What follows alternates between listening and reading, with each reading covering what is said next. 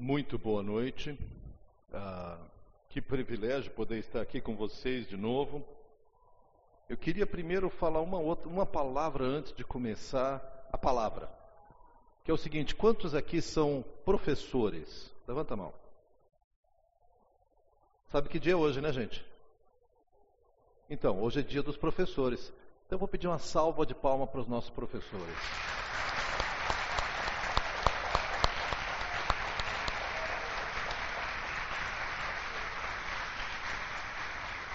Deixa eu dizer a vocês, não sei se já tinham batido palma antes para os professores, ainda não? Não estava em hora, estava na hora ainda, estava na hora. Ah, eu acredito que vocês, professores, além do salário vultuoso que vocês recebem, com certeza, ah, Deus colocou vocês numa posição estratégica, difícil, desafiadora, mas vocês têm assim todos os dias, um número de horas que vocês têm um grupo de crianças, adolescentes ou jovens, aos quais você pode falar dentro do conteúdo que lhe foi designado, claro, mas o doce aroma de Cristo pode se manifestar por intermédio de vocês. A minha oração é que a gente aproveite esses momentos, além de ensinar tudo que a gente tem que ensinar, e cuidar da disciplina, e cuidar de tantas outras coisas, mas que a gente consiga passar essa paixão por Jesus e, e isso exige uma renovação permanente. Eu lembro que Ana Paula, por muitos anos professora de educação física, me dizia que cada dia de manhã ela falava: Senhor, novo dia. As encrencas de ontem ficaram para trás, vou entrar numa turma como se fosse a primeira vez. E ela literalmente orava assim, porque eu sei o quanto isso pode ser difícil, e, e realmente quero dizer que eu admiro muito o ministério para o qual Deus chamou vocês. Nós queremos falar de liderança, especificamente de liderança múltipla, e eu quero falar um pouquinho sobre isso, porque essa, essa, este é o fundamento que tem nos levado a chegarmos a tudo que nós fizemos hoje, o reconhecimento, a indicação de presbíteros e, e o reconhecimento que vocês fazem que a rigor não é a igreja que chama os presbíteros, é Deus que chama. A gente só reconhece. Então é importante a gente estar em sintonia com, com o que Deus está nos falando. E eu quero começar, antes de entrar na mensagem propriamente ainda, contando uma história para vocês de um pastor que eu conheci, um homem brilhante, certamente muito mais inteligente e capaz do que eu. Ele tinha habilidades como empresário, ele tinha habilidades como pregador, como evangelista, como conselheiro, como organizador, como motivador. Quando eu o conheci, era um homem que quase todo mês sentava para conversar com o governador do seu estado. Ele chegou, quando assumiu aquela igreja, numa igreja pequenininha, e quando eu cheguei, ele tinha multiplicado mais de umas 20 vezes o tamanho da igreja. Não ele, mas o ministério dele. E tinha uma igreja com vários pastores. Era um homem que faz a maioria de nós, como líderes, nos sentimos desse tamanhozinho assim. Porque o cara era bom em tudo. Né? Isso é meio raro, né?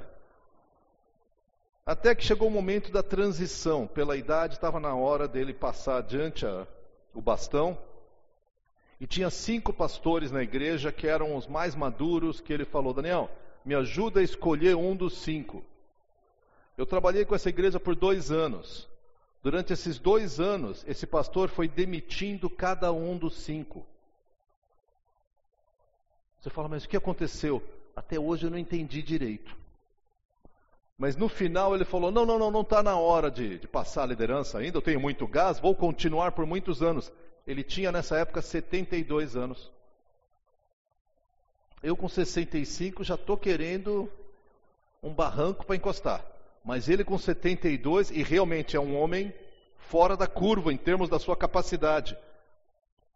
O que eu quero demonstrar com isso é que um homem tão especial ah, não era um homem perfeito. Eu não precisava nem dizer isso para vocês. Aqui estamos ligados já, né? É só.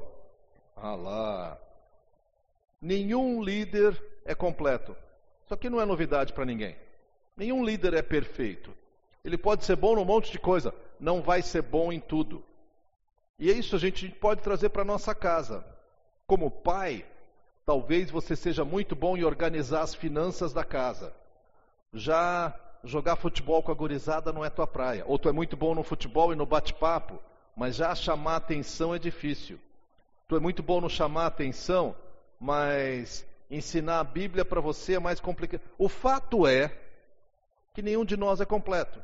Por isso que Deus nos dá ah, ajudadores, Ele nos cerca na liderança. E essa segunda frase é uma frase que eu tenho citado muitas vezes, que a tua maior virtude é também o teu pior defeito.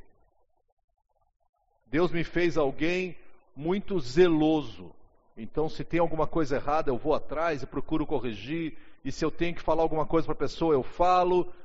Quando isso está sintonizado com o Espírito Santo, isso é bênção. Quando não está sintonizado com o Espírito Santo, isso é atropelo. E eu não vou aqui entrar em detalhes, mas muita gente que eu machuquei, porque eu falei a verdade, era verdade. Grandíssima maioria das vezes, ainda bem. Mas eu falei a verdade na hora errada, do jeito errado, com o tom errado, tudo errado. Mas era verdade. Em vez de edificar a pessoa, eu hostilizei a pessoa. Então, algumas outras pessoas que eu conheço, vários pastores que eu conheço, que são extremamente amorosos. Se puder, ele te carrega no colo, escova o teu cabelo e faz um cafuné. Mas na hora de confrontar, o cara dá uma volta, vai lá longe para voltar e no final não faz. Então, de novo, a tua maior virtude, se você não estiver caminhando muito perto de Deus, se torna um defeito. Isso em qualquer situação, estamos aqui falando de liderança, né? Ah, por isso eu acredito que nós precisamos prevenir desvios. Como é que a gente tenta diminuir ao máximo os desvios que podem acontecer? Eu acredito que é por meio de liderança múltipla. Uh, liderança múltipla não quer dizer que todo mundo é líder. Mesmo no grupo de presbíteros, existe um deles, no caso aqui o Roger, que foi indicado e reconhecido pela igreja para dedicar tempo integral e liderar os presbíteros. Agora, se a gente deixa a igreja inteira só em cima dele, nós vamos ter problemas. Eu imagino que sim. Na maioria das pessoas, no seu caso, não sei, Roger. No meu, certamente. Estou brincando. Houve um tempo aí que, por uma série de circunstâncias, o Yergen teve que puxar a frente sozinho. E foi tranquilo, né, Yergen? Gente, graça de Deus, nós precisamos de pessoas que nos ajudem a carregar o peso. Porque muitas vezes a gente não vê o próprio desvio. Liderança múltipla é mais do que só uma estratégia, é mais do que só um modelo de governo. É uma convicção nossa a partir da palavra. Vamos olhar quando é que a Bíblia fala sobre isso. Ela começa a falar, por exemplo, em Êxodo, capítulo 18, verso 21. Êxodo 18, 21. Você tem sua Bíblia? Abre aí, nós vamos ficar um pouquinho aqui. Vamos olhar outros versículos também. Ah, aqui nós temos um grande líder, Moisés, que conversava cara a cara com Deus. O cara é bom, hein? Imagina, não é que ele ia orar. Ele entrava na tenda, a nuvem descia e conversava com ele. Ah, e aqui nós temos o conselho do sogro dele. Há uma certa ironia de Deus mandar o sogro falar com o genro, mas tudo bem. O fato é, Deus designou e ele fazia aquela, parecia uma, sei lá, uma fila de quilômetros, todo mundo tinha que conversar com Moisés. Porque Moisés é o cara que conversava com Deus. Então eu tinha que falar com Moisés. E o pessoal ficava o dia inteiro plantado na fila e Moisés não dava conta. Haviam dois milhões de pessoas no povo. Aí Jetro fala: olha, o que você está fazendo não é bom. Verso 17. Aí no verso 18 ele diz assim: Você e o seu povo ficarão esgotados, pois essa tarefa lhe é pesada demais. Você não pode executá-la sozinho. De novo, esse é o cara que falava cara a cara com Deus. Não pode fazer sozinho. Agora ouça-me, eu lhe darei um conselho que Deus esteja com você. Seja você o representante do povo diante de Deus e leve a Deus as suas questões. Oriente-os quanto aos decretos e leis mostrando-lhe como devem viver, e o que devem fazer. Verso 21. Mas escolha dentre todo o povo homens capazes, tementes a Deus, dignos de confiança e inimigos do ganho desonesto. O que ele está dizendo, e gente, a coisa vai mais longe disso. Porque depois vai dizer, na próxima passagem, que Deus vai tirar do Espírito Santo que está sobre Moisés e distribuir sobre esses homens. O que ele está falando para Moisés é. Obrigado, querido. O que Deus está falando para Moisés é: você vai dividir a tua liderança. Você não vai ser o, o faraó mor da igreja, tal, do caso do povo. Você vai dividir a sua autoridade. E eu acho que isso é um bom lembrete para que nós, como líderes, lembremos que, na verdade, a autoridade não é nossa, é de Deus. E olha só as características que ele vai falando aqui desses homens. Primeiro, homens capazes. Uma característica de um líder espiritual é que ele é capaz. Capaz de tudo? Já falamos que não, né? Que perfeito, completo não existe. Mas é alguém que exerceu o seu trabalho e o fez com competência. Não é o melhor do mundo, mas é um cara que faz sério, faz direitinho, e as pessoas reconhecem isso nele. Segundo, homens que sejam tementes a Deus, porque nós falamos isso várias vezes nos nossos encontros nesses dois anos. Vocês três, tá? Cris, Lucas e Fernando, além do Yergen e do Roger. O que vocês têm que fazer é bem simples. Vocês têm que representar diante do povo o que Deus está dizendo, só isso. Tranquilo, né? Vocês têm que entender o que, que Deus está falando para essa igreja. E eu lembro que enquanto a gente conversava, um ou outro falava, Daniel, não sei nem se eu entendo o que Deus está falando para mim. Eu falei, ótimo, é isso mesmo. Vai de joelho então, tu vai mais longe, tá? Para e ouve a Deus. Gente, isso é coisa muito séria, é ou não é? Porque quando a gente fala de ouvir a Deus, para decisões importantes principalmente, é, é, é, até difícil quando você fala para uma pessoa, chega para você e fala: Olha, eu vou fazer isso porque Deus me disse para fazer isso. A gente nem discute, eu vou discutir com Deus. Se Deus falou, então faz, né, cara? Mas tem alguém que sabe se Deus falou ou não falou. É Deus. Ele sabe. O temente a Deus não é que eu tenho medo de Deus, mas é um cara que leva Deus a sério. Então, quando essa pessoa toma uma decisão, não é porque ela prefere isso ou prefere aquilo, gosta mais disso, ou tem um plano lá na frente. Não. Ela está falando, eu entendo que é isso que Deus está nos chamando a fazer. Gente, isso é coisa séria. Nós, como pais e mães, estamos fazendo isso. Nós não criamos os filhos para nós, nós criamos os filhos para Deus. Então, quando a gente toma uma decisão, nós vamos prestar contas a Deus. Nós chegamos até lá. Então, primeira coisa, capaz. Segunda, tementes a Deus. Terceira, confiáveis. Claro, o líder tem que ser alguém em quem a gente confia, que a gente sabe o que vai acontecer. Não é alguém que você fala, ah, eu peço para ele e aí eu sei que ele vai esquecer. Eu peço para ele e, gente, a gente vai esquecer de coisas, tranquilo, mas em média é alguém confiável. É alguém que eu posso pedir e vai acontecer. Essa é a característica dessa pessoa. Por fim, gente honesta. Porque uma das características de liderança, seja onde for, desde a família, mas especialmente na igreja, é que esse pessoal vai decidir mexer com dinheiro. E dinheiro é danado, né? Fala a verdade. Uh, o pessoal diz que o dinheiro não é o mal, mas o amor por ele é.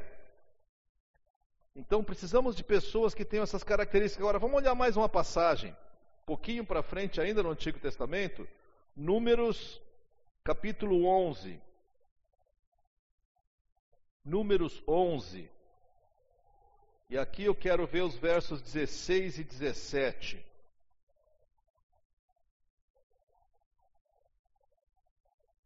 E aqui agora perceba um pouquinho da história antes para a gente entender o versículo. verso 14. Houve mais uma vez uma reclamação do povo. Aliás, o povo de Israel é inacreditável. Parece a gente, é incrível. Deus fazia uma grande coisa e o pessoal falava: Ah, é Deus, é Deus. Daqui a pouco tinha um problema. Ai, nós estamos aqui no deserto morrendo, vamos voltar para o Egito. Lá a gente era feliz. Tu era escravo. Os bebês, os meninos eram jogados para jacaré. Você apanhava de chicote, mas ó, lá no Egito a gente era feliz. Então o povo reclamou pela enésima vez. Verso 14, depois de tudo isso, Deus, agora Moisés está falando com Deus e diz: Não posso levar todo esse povo sozinho. Essa responsabilidade é grande demais para mim. Se é assim que vais me tratar, presta atenção, mata-me agora mesmo. Se te agradas de mim, não me deixes ver minha própria ruína. Roger, você já sentiu isso? Não precisa responder, não. Ah, você fala, cara, não dá para liderar. Porque se eu falo aqui, eu agrado essa galera e eu desagrado aquela. E essa do meio fica só sentada no muro para ver o que vai acontecer. Aí se eu tomo uma posição, o pessoal fala, vamos lá. Primeiro tropeço, ai, não devia ter vindo. Né? Eu sempre fui contra. Mas você nunca falou, eu não quis atrapalhar, mas eu sempre fui contra. Essa é a nossa tendência humana. Na hora que o, que o jogo terminou 3 a 0 para o inimigo, todo mundo fala, eu já desconfiava. Eu não disse que a gente ia perder? Aí. A gente é fantástico como profeta do passado. Né? A gente olha para o passado e fala, eu sabia. Estou falando generalização. Claro que há, há, há, atitudes muito diferentes, tá, gente? Ah, mas Moisés, eu acho que Deus deixou Moisés chegar na ponta da corda de propósito, porque ele queria ensinar esse princípio de liderança múltipla. E aí nós chegamos no verso 16 e 17. E o Senhor disse a Moisés: Reúna setenta autoridades de Israel, que você sabe que são líderes e supervisores entre o povo. Leve-os à tenda do encontro para que estejam ali com você.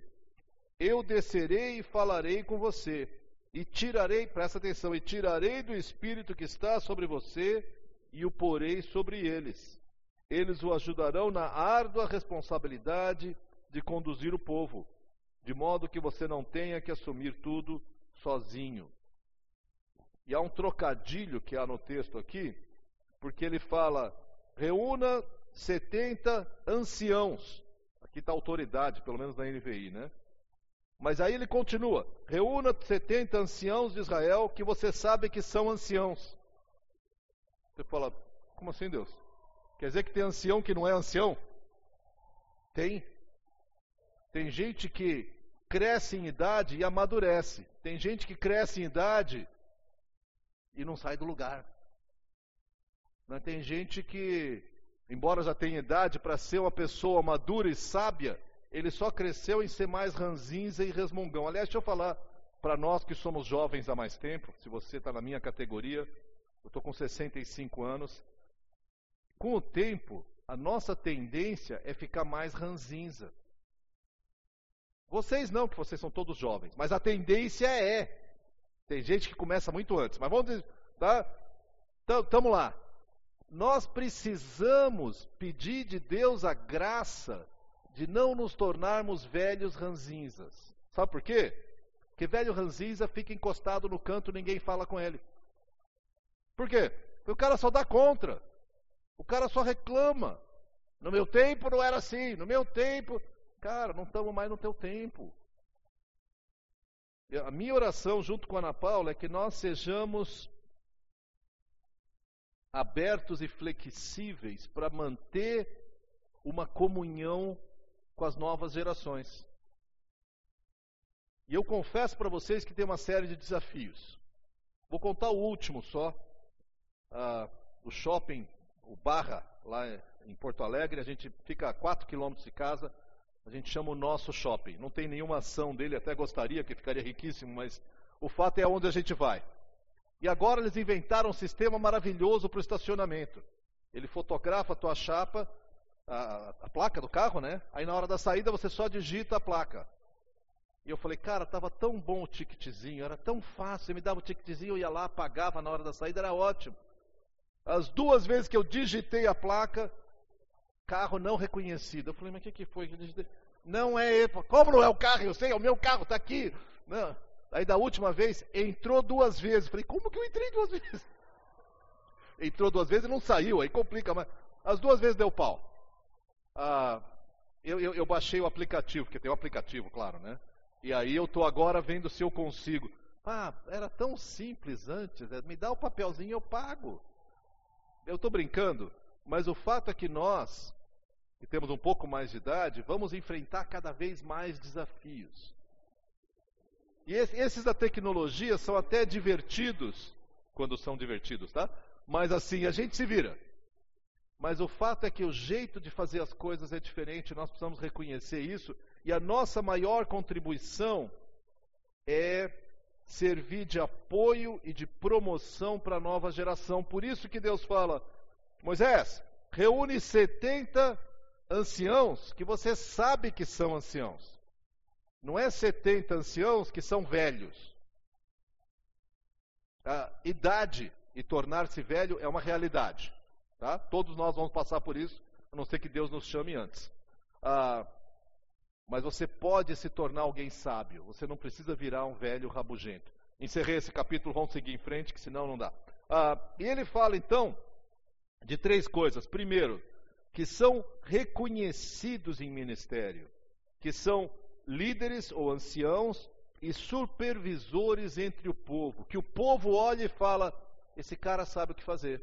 Não é que ele acerta sempre, mas eu vejo que ele não saia como a gente brinca, né? Na louca, vou fazer de qualquer jeito. Não, é um cara que para, pensa, toma decisões com sabedoria.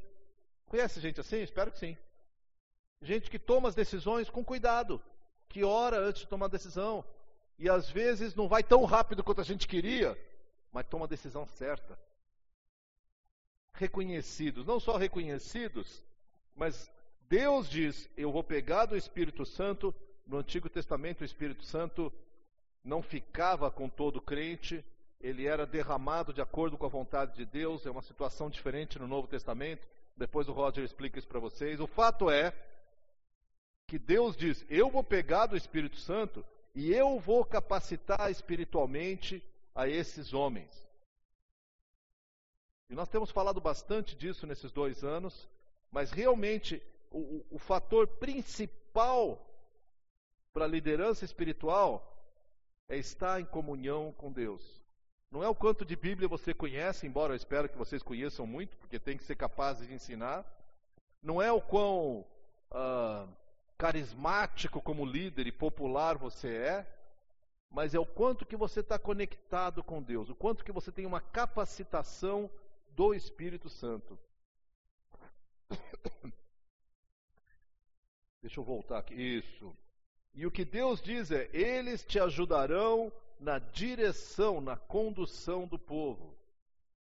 Presbíteros não são vaquinha de presépio. Sabe aquela vaquinha de presépio que está sempre assim? Só, só baixa a cabeça. Então o pastor decide tudo, fala com os presbíteros e os presbíteros, sim senhor, sim senhor. Não é esse o papel. Eles vão ajudar na direção, não são secretários. Eles vão sentar juntos e vão orar e vão pedir de Deus a direção de Deus para a igreja. Eu, eu vejo muitos paralelos, gente, entre a liderança da igreja e a liderança da família. Eu acredito que o pai e o marido é o, é o líder da família. Agora, qualquer decisão importante, eu só vou tomar sozinho se eu for doido. Por quê? Primeiro, porque se eu tomar sozinho e der errado, já viu, né? É comigo o negócio. Segundo, se a decisão é delicada ou é difícil, eu preciso da contribuição da Ana Paula. Pode ser uma coisa que, vamos dizer, não seja uma coisa que ela entenda muito. Carro, eu também não entendo muito, mas acho que eu entendo um pouco mais. Eu não vou comprar um carro sem falar com ela. Talvez a pergunta dela não seja sobre o motor, a quilometragem, né, isso tudo, seja mais. A gente tem dinheiro para comprar esse carro? Essa é uma boa pergunta. Né? Mas entende? Eu, eu preciso da ajuda dela na direção. Uma vez que a gente toma decisão, perfeito. Aí, se for boa, nós batemos palmas. Se for ruim, os dois pagam. Mas o fato de eu estar liderando a, a família não significa que eu vou liderar sozinho. De novo, só se eu for doido. A mesma coisa com a igreja. Nós precisamos, de novo, dois exemplos, teriam outros, mas esses aqui já nos ajudam. Vamos olhar no Novo Testamento, eu quero olhar algumas passagens também. A primeira delas é uma passagem muito conhecida, que é Efésios capítulo 4. Efésios 4, versos 11 e 12. E nós lemos assim: E ele designou alguns para apóstolos, outros para profetas, outros para evangelistas, outros para pastores e mestres, com o fim de preparar os santos para a obra do ministério, para que o corpo de Cristo seja edificado.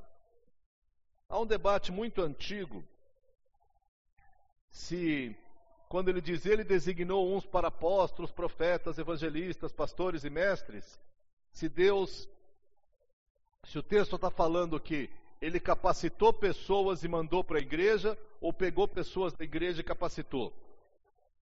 O debate tem o seu lugar, mas cá entre nós, para mim não faz a menor diferença. O fato é que tem gente capacitada por Deus na igreja.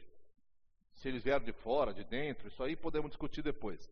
Mas então são dádivas de Deus à igreja. Eu lembro que alguns meses atrás eu falei sobre autoridade espiritual. E eu usei uma expressão que hoje de manhã eu estava pensando de novo. Deus está sorrindo para a Aliança Bíblica de Novo Hamburgo. Não porque esses homens são maravilhosos. Não mesmo. Quer saber? Pergunta para as esposas. Estou brincando, mas, né? Ah, o que eu quero dizer é que Deus reuniu um grupo de homens comprometidos com Deus.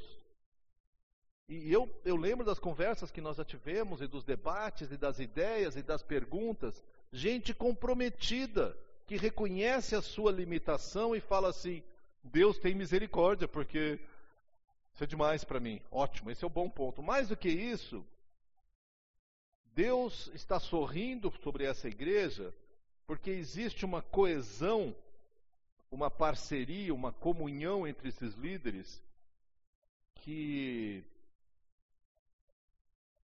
me arrisco a dizer que eu não vejo na maioria das igrejas com as quais eu trabalho.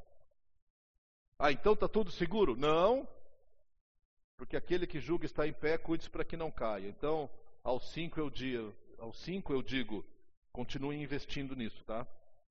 Porque o inimigo está doidinho para causar tumulto. Então, primeira coisa, esses homens são dádivas de Deus e têm dons espirituais diferentes. Cada um deles tem uma característica. O propósito deles, no entanto, é capacitar o corpo. Eles não foram identificados por nós para realizar o trabalho da igreja, mas para capacitar a igreja. Óbvio que eles também vão estar ministrando na linha de frente, claro mas não vão fazer tudo. Eles estão aqui, ó, de ouvido voltado para Deus e falam: gente, gente, ó, Deus está falando para ir para cá. E como nós reconhecemos neles a maturidade espiritual, a gente vai segui-los. E uma coisa muito divertida é a diversidade. Nas discussões era, era engraçado. Tinha um que eu não tinha nem terminado a pergunta, ele começava a falar. Não vou dizer quem que é, tá? Tinha outro que para falar eu tinha que colocar lá o, né, o saca-rolho, saca o que ele tem que falar. Ah, tinha outro que, que tinha um senso de humor maravilhoso. Eu vou começar a entregar todo mundo, não vou fazer isso não. Um senso de humor assim que nem que nem lixa, sabe? Ele fazia uma piada assim, arrancava. Diversidade. Agora isso é maravilhoso. Se vocês puderem, numa outra hora, leiam a lista dos líderes da igreja de Antioquia, em Atos capítulo 13, versículo 1. tinham cinco pastores e mestres. Tinha um africano, um romano, tinha um judeu, tinha um, um judeu que havia nascido fora de Israel. Ah, e tinha um árabe. Gente, imagina só que liderança é essa, hein? Diversidade. Deus se agrada da diversidade, porque a diversidade nos lembra que eu não tenho sempre razão. A diversidade nos incomoda e nos faz lembrar que eu preciso do mover de Deus. Vamos olhar outra passagem aqui no Novo Testamento. 1 Timóteo, essa é a passagem mais clássica, eu não vou lê-la toda, mas eu quero que vocês, vocês conhecem a passagem, eu quero destacar alguns pontos. 1 Timóteo 3, versos de 1 a 7, ele vai dar as características de um ancião, de um presbítero. E eu, eu, eu quero dizer a vocês que as, são as características que cada um de nós devia ter como alvo. Homens e mulheres, jovens de idade, mais maduros de idade. Isso aqui é a lista para mim e para você. Para todos. Mas é um critério para a gente identificar aqueles que vão liderar espiritualmente a igreja. Eu quero destacar duas coisas aqui. A primeira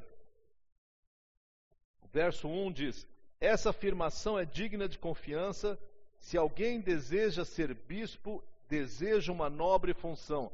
A palavra bispo é usada em outras passagens idêntico para presbítero. É a mesma coisa, tá? Presbítero, bispo. A história da igreja é que resolveu que o bispo era mais importante que o presbítero. Tem passagens que Paulo chama os, os bispos, quando chega ele fala, vocês presbíteros, é a mesma coisa. Mas repara que o ponto que eu quero destacar não é esse, ele fala: se alguém deseja ser bispo ou presbítero, deseja uma nobre função. A função é nobre. Não são as pessoas que são nobres. Elas são pessoas que estão se alinhando nesse sentido. Mas a função é nobre porque, de novo, são aqueles que vão ouvir de Deus para falar para a igreja. Eu tenho visto igrejas progredirem de uma maneira assim, com a bênção de Deus, porque tem um grupo de líderes espirituais que estão atentos a Deus.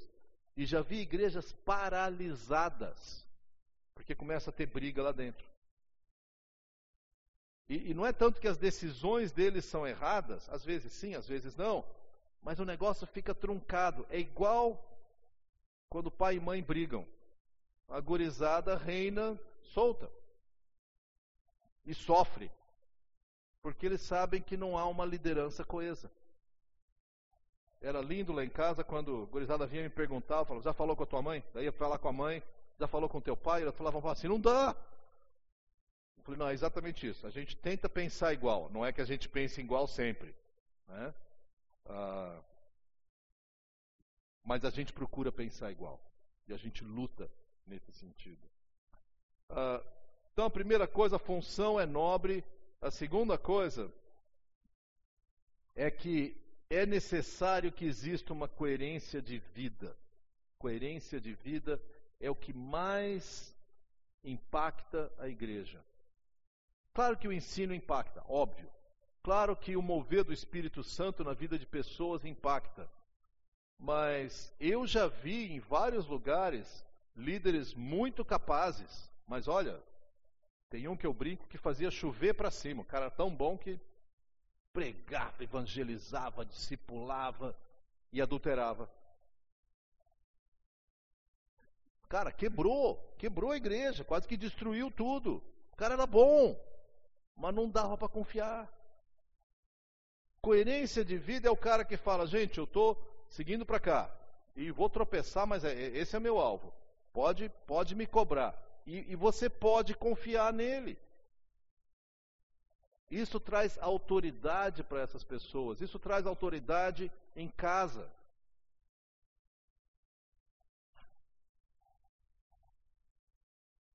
Vamos olhar outra passagem aqui, Tito, capítulo 1, verso 9. Tanto as cartas a Timóteo como a Tito são chamadas cartas pastorais porque Paulo está escrevendo a pastores, a futuros líderes. Então, Tito, capítulo 1, verso 9, diz que o presbítero deve apegar-se firmemente à mensagem fiel, da maneira como foi ensinada, para que seja capaz de encorajar outros pela sã doutrina e refutar os que se opõem a ela.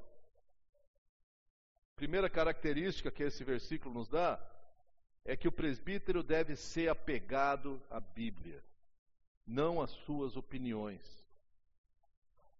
O presbítero é aquele que vai tomar uma decisão e nós podemos chegar, cara, mas baseado no que tu tomou essa decisão?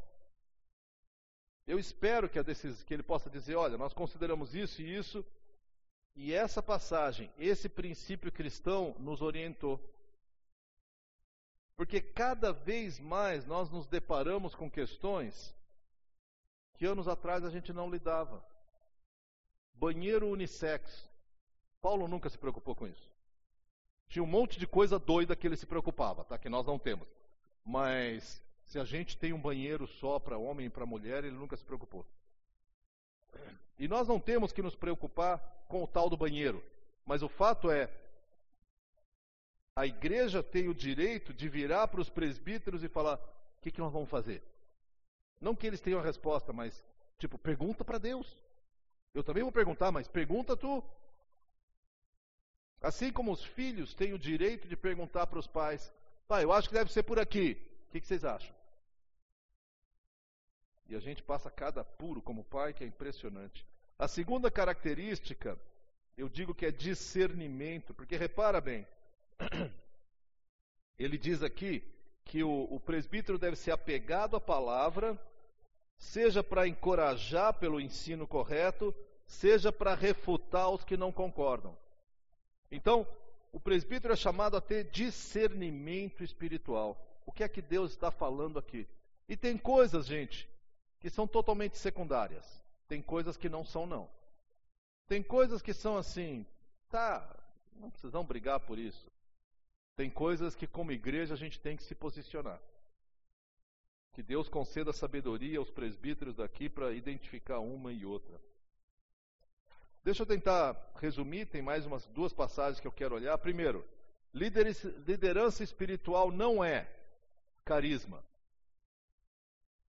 Nós não estamos reconhecendo esses caras como os caras mais simpáticos da igreja. Sinto muito, tá? Então, aos três que foram indicados agora. Eu até acho vocês simpáticos, mas não é esse o ponto. Tá? Ah, segundo, não é uma questão de habilidade. Embora veja em vocês muitas habilidades, não é uma questão de conhecimento. E por fim, não é uma questão de popularidade. De novo, a questão é maturidade espiritual. Mas vamos olhar o que é liderança espiritual, o que ela é. Ela trata de uma capacitação divina. Eu olho para o Lucas e falo: caramba, esse cara tem andado com Deus. Quer dizer que ele sempre faz as coisas certas? Não, mas ele tem andado com Deus. E nós tivemos, eu não sei se chegou a descrever aquela avaliação que a gente fez, chegou não? Uma das coisas que nós fizemos com cada um de nós lá, acho que comigo ninguém fez não, né? É, vamos deixar assim que tá bom. Ah, mas a gente pegava e passava para aquela lista das 21 características do presbítero e pedia para todo mundo dar nota com respeito a ele. Inclusive, os mais corajosos entregaram também para a esposa da nota sobre ele. E aí, na reunião seguinte, a gente falava qual foi a nota melhor, qual foi a nota pior. Como é que foi isso? Como é que foi aquilo? E muito, muito legal que em todos os casos, quando chegava na nota pior, muitas vezes era ele mesmo que tinha se atribuído a pior nota. Mas a gente falava, tá, mas realmente aqui foi um pouco mais baixo. E a pessoa falava, pois é, Daniel, essa é uma área que eu tenho lutado, Deus tem me concedido graça, mas eu preciso cuidar disso. Havia uma leveza nisso, não era aquela, não, não, não, veja bem, as pessoas não entenderam. Não, porque havia um desprendimento. Mas havia um reconhecimento que Deus tem agido. Segunda característica, são todos eles pessoas que têm um ministério aprovado. De novo, não é perfeito, mas é, puxa vida, o cara sabe fazer. Eu conheci lideranças que o cara era eleito quase que de acordo com a conta de banco que ele tinha. O cara mais rico era eleito. E ó, isso é muito frequente, viu? Só que não há nenhuma relação entre conta bancária e saúde espiritual. Às vezes são quase inversamente proporcionais. Não necessariamente, mas a Bíblia nos alerta quanto aos perigos da riqueza. A terceira característica, multiplicidade de dons. Já falamos um pouco sobre isso. Coerência de vida, discernimento. Eu, eu, eu quero chegar ao final da nossa, da nossa palavra aqui, tentando responder essa pergunta: como é que eu reajo à liderança espiritual? Como é que eu lido com meus líderes espirituais, sendo que eu sei tudo isso que eu sei, que não é perfeito, não é isso, não é aquilo, mas nós queremos um grupo. O grupo nos protege de desvios do indivíduo. Porque se o cara tem o poder total, enquanto ele está ouvindo a Deus é perfeito. Quando ele não ouve mais, é um desastre. Vocês se lembram? Eu vou contar só dois casos bíblicos aqui. O primeiro, o rei Davi no Antigo Testamento. Um homem segundo o coração de Deus, matou gigante, guerreou, fez isso, fez aquilo, não matou Saul quando poderia ter matado, foi obediente a Deus. Aí anos mais tarde, numa época que ele devia estar de guerra, ele viu a vizinha tomar banho. Aí adulterou com a vizinha, matou o marido e se achou o gás da coca. Se achou, pá, que legal, Deus me abençoou com mais um filho. Aí veio o profeta Natan, contou uma historinha para ele, ó, o cara que tinha muitas ovelhas foi lá e pegou a ovelhinha do cara do lado. E aí Davi, muito justo, não, esse cara tem que morrer. Aí Natan falou, foi tu, seu safado. Não, não falou safado, mas podia ter falado, tá? Foi tu, você que fez isso. Você que foi perverso. E a reação de Davi é isso para mim que mostra que ele era um homem segundo o coração de Deus. Na hora que Natan fala para ele, e ele podia ter falado: guardas, matem esse cara. Na hora que Natan confronta, ele fala: tem razão, eu pequei. Isso é um coração sensível nas mãos de Deus. Mas veja bem, era um coração sensível que precisou de alguém de fora para botar o dedo na ferida e falar: não faz isso. Você é líder, mas você está errado. Aliás, mais de uma vez na vida de Davi, ele precisou de gente para confrontá-lo com seus pecados. Mas como é que eu reajo à liderança espiritual? Tem duas passagens, as duas ali no capítulo 13 de Hebreus. Capítulo 13, nós não sabemos quem é o autor de Hebreus até os dias de hoje, ninguém sabe. Mas tem dois versículos que eu quero olhar com vocês. O primeiro é o versículo 7, que diz assim: Lembrem-se dos seus líderes, que lhes falaram a palavra de Deus. Observem bem o resultado da vida que tiveram e imitem a sua fé. Primeira coisa, a autoridade da palavra de Deus. Eu ainda não vi os cinco pregarem. Ah, mas eu não estou falando da capacidade de pregação. Porque isso é uma coisa que tem gente que engana muito bem. Eu estou falando da autoridade, alguém que fala da Bíblia e fala de vida. E você, você percebe, não percebe? Não, às vezes não, mas em geral, quando a pessoa fala de uma coisa que ele aplicou na sua vida e parece que aquilo, desculpa o mal português, vaza para fora. Sempre que vaza eu sei que é para fora, tá? Mas tudo bem. Entenda aqui. Aquele cara, aliás, eu ouvi uma frase esses dias que eu fiquei encantado. Billy Graham. Billy Graham pregou por mais de 50 anos, aliás, mais que isso, quase 70 anos de pregação, e um homem fiel, pregou a Bíblia, foi o evangelista. Impressionante. Quando ele, ele faleceu, todos os Estados Unidos parou, não é porque eles eram muito crentes, não, eles pararam pelo impacto que esse homem teve naquela nação e no mundo. Mas perguntaram para ele antes de morrer: como é que você permaneceu fiel? E a expressão dele me encantou. Ele falou: Eu permaneci fiel porque eu falava para os outros o excesso daquilo que Deus tinha me falado.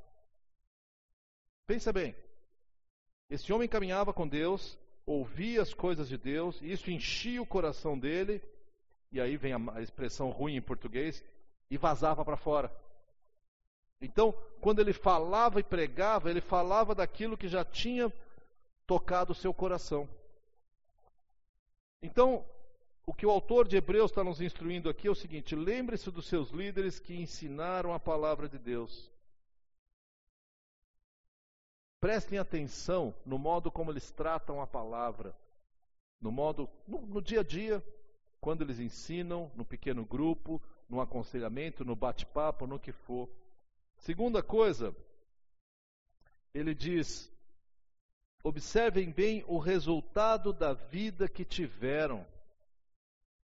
Resultado da vida que tiveram. Não quer dizer que eles serão ah, ricos, saudáveis, ah, que vão ter uma família perfeita.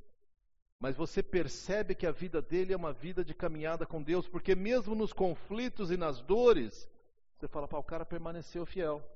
O cara não abandonou, não, ele continua firme. Nós precisamos de modelos assim. E por fim ele diz: imitem a sua fé.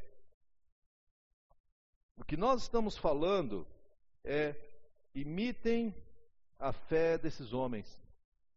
De novo, eles são apenas reflexo de Jesus. O modelo é Jesus, não são eles o modelo. Eles são o reflexo. E sinceramente, quando eu penso em mim, é um reflexo meio pálido, meio distorcido. Mas o que eu posso apontar para Jesus, olha, Paulo diz isso, né? Sejam meus imitadores, como eu sou de Jesus. As partes que eu não estou imitando Jesus, esquece, tá? Olha aquelas que estão apontando para Jesus. Segundo versículo que eu acho talvez o mais relevante para nós é o versículo 17 do mesmo capítulo, que diz assim: Obedeçam aos seus líderes e submetam-se à autoridade deles. Eles cuidam de vocês como quem deve prestar contas. Obedeçam-lhes para que o trabalho deles seja uma alegria e não um peso, pois isso não seria proveitoso para vocês. A primeira expressão, obedeçam seus líderes e submetam-se à autoridade deles. Eu fiz um estudo lá no original, tanto quanto eu consegui, fui olhar lá no grego. Sabe o que quer dizer obedeçam? Quer dizer obedeçam. Estou super sem graça. Falei, puxa, gastei tempo à toa. Só ler estava aqui escrito já. Ah, mas o, o, tempo verbal que ele usa, que é bem interessante, é quase assim. Vou, vou, vou trazer para nós aqui, tá? Ah, deem para os seus líderes o benefício da dúvida. Tipo, o cara, a liderança tomou uma decisão, você fala, pá, não sei se eu concordo. Mas diga assim, bom, esses homens Deus colocou aqui, eu vou perguntar, por favor, perguntem. Não, não, uma das coisas mais tristes é quando o pessoal tem medo ou fica intimidado e não pergunta para os líderes alguma coisa. Porque uma coisa não perguntada vai criando raiz na sua cabeça. Então pergunta. Quem sabe Deus não te usou para trazer esclarecimento para a liderança. Mas se por acaso você pergunta e o líder fala, não, olha, por causa disso nós vamos nessa direção, você fala, olha, eu vou contigo. Não concordo, mas eu vou contigo. Eu vou te dar o benefício da dúvida. Eu vou me submeter a você. Eu vou deixar você me conduzir, porque a alternativa é você me arrastar. E isso é terrível. Então tá, não estou não tô 100% seguro, você não tem que me convencer, mas vou te seguir. Eu acho isso fundamental para a gente poder ah, funcionar. Porque senão, gente, é, é, é, um dos privilégios que a gente tem de ser avô. É, ser avô é ótimo. Aquelas duas alegrias, na hora que tu recebe, na hora que tu devolve para os pais, é maravilhoso.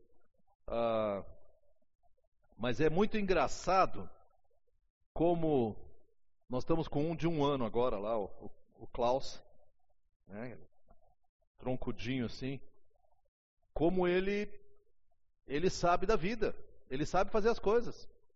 Ele vai mexer na tomada e ele sabe que é seguro mexer na tomada. Ele já calculou tudo. E você fala, não, não. E ele olha para ti assim.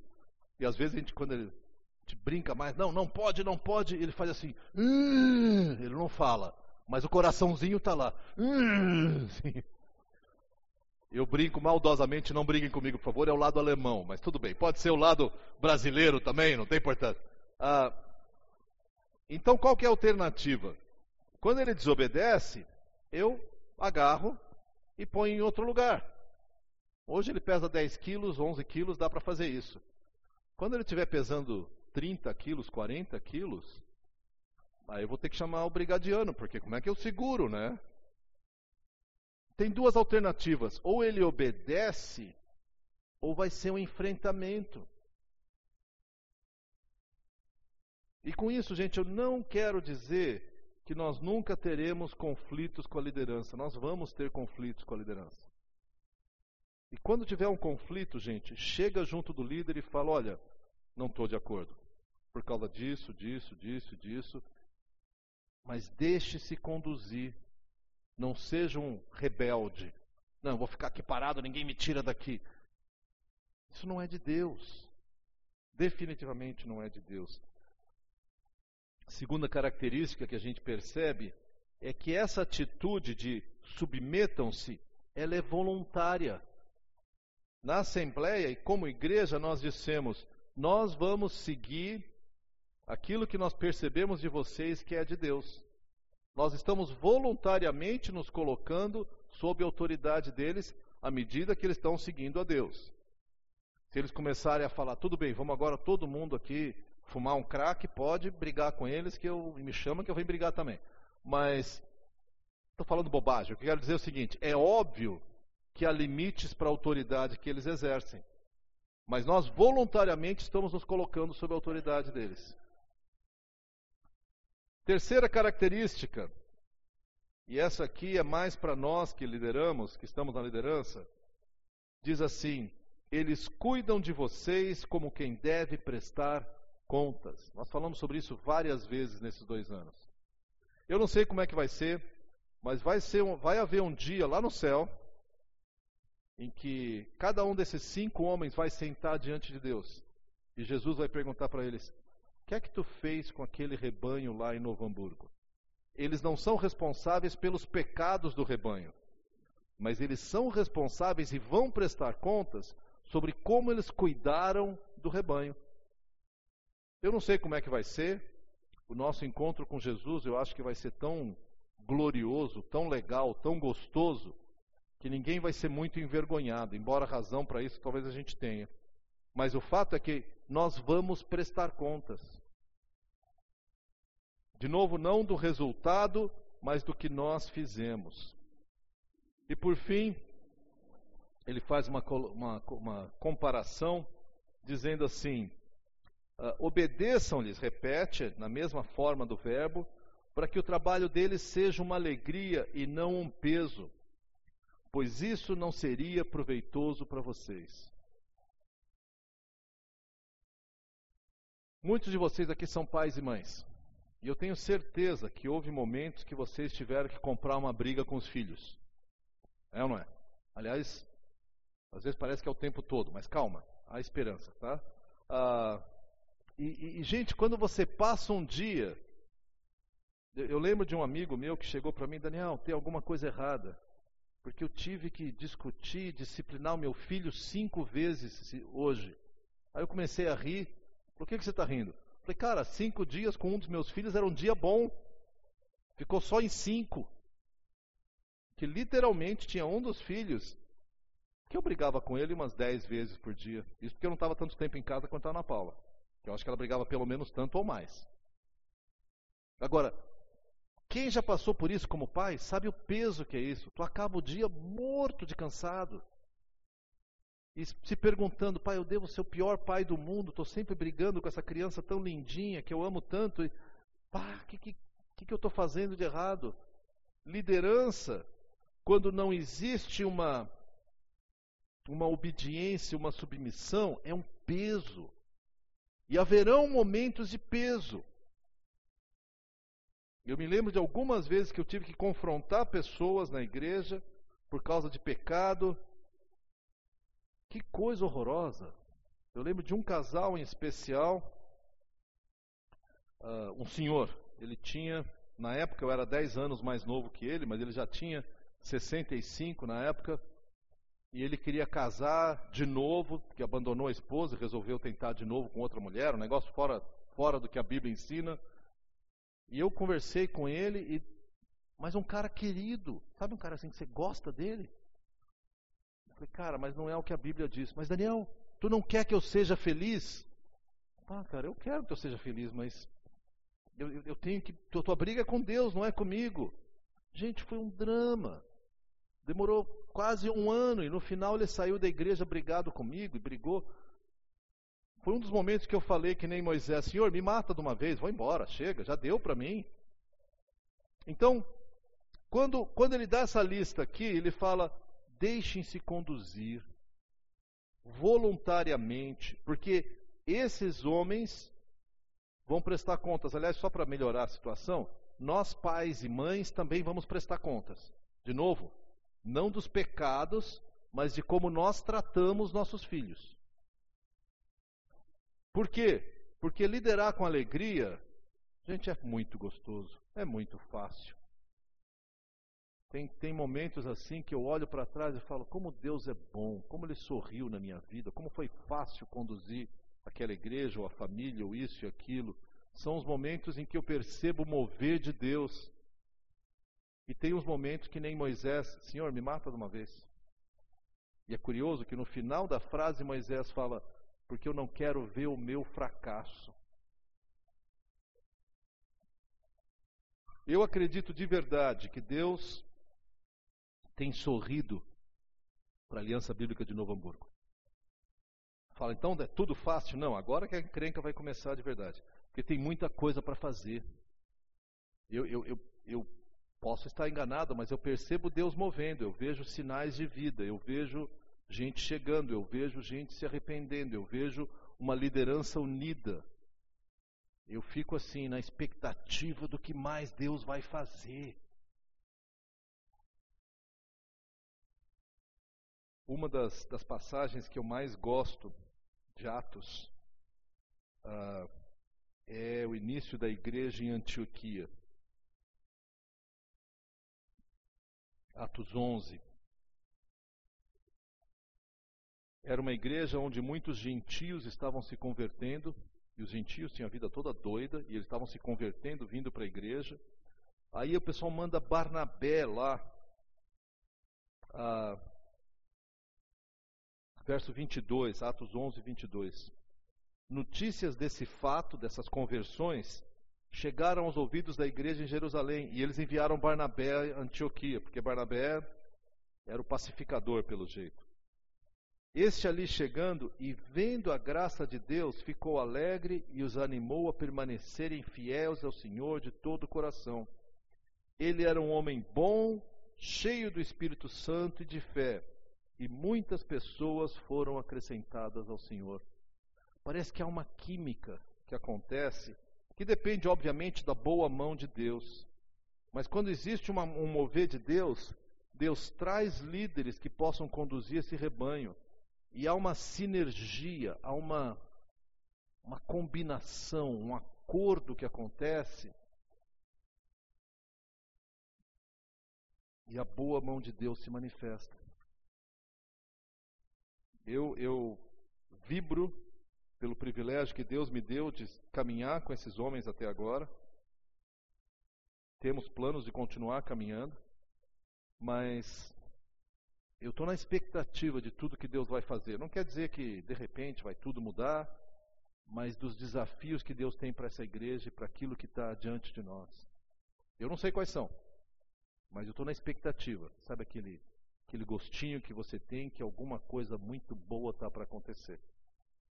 E acho que isso, em grande parte, é por causa dessa confluência do mover de Deus e de líderes que Ele mesmo levanta.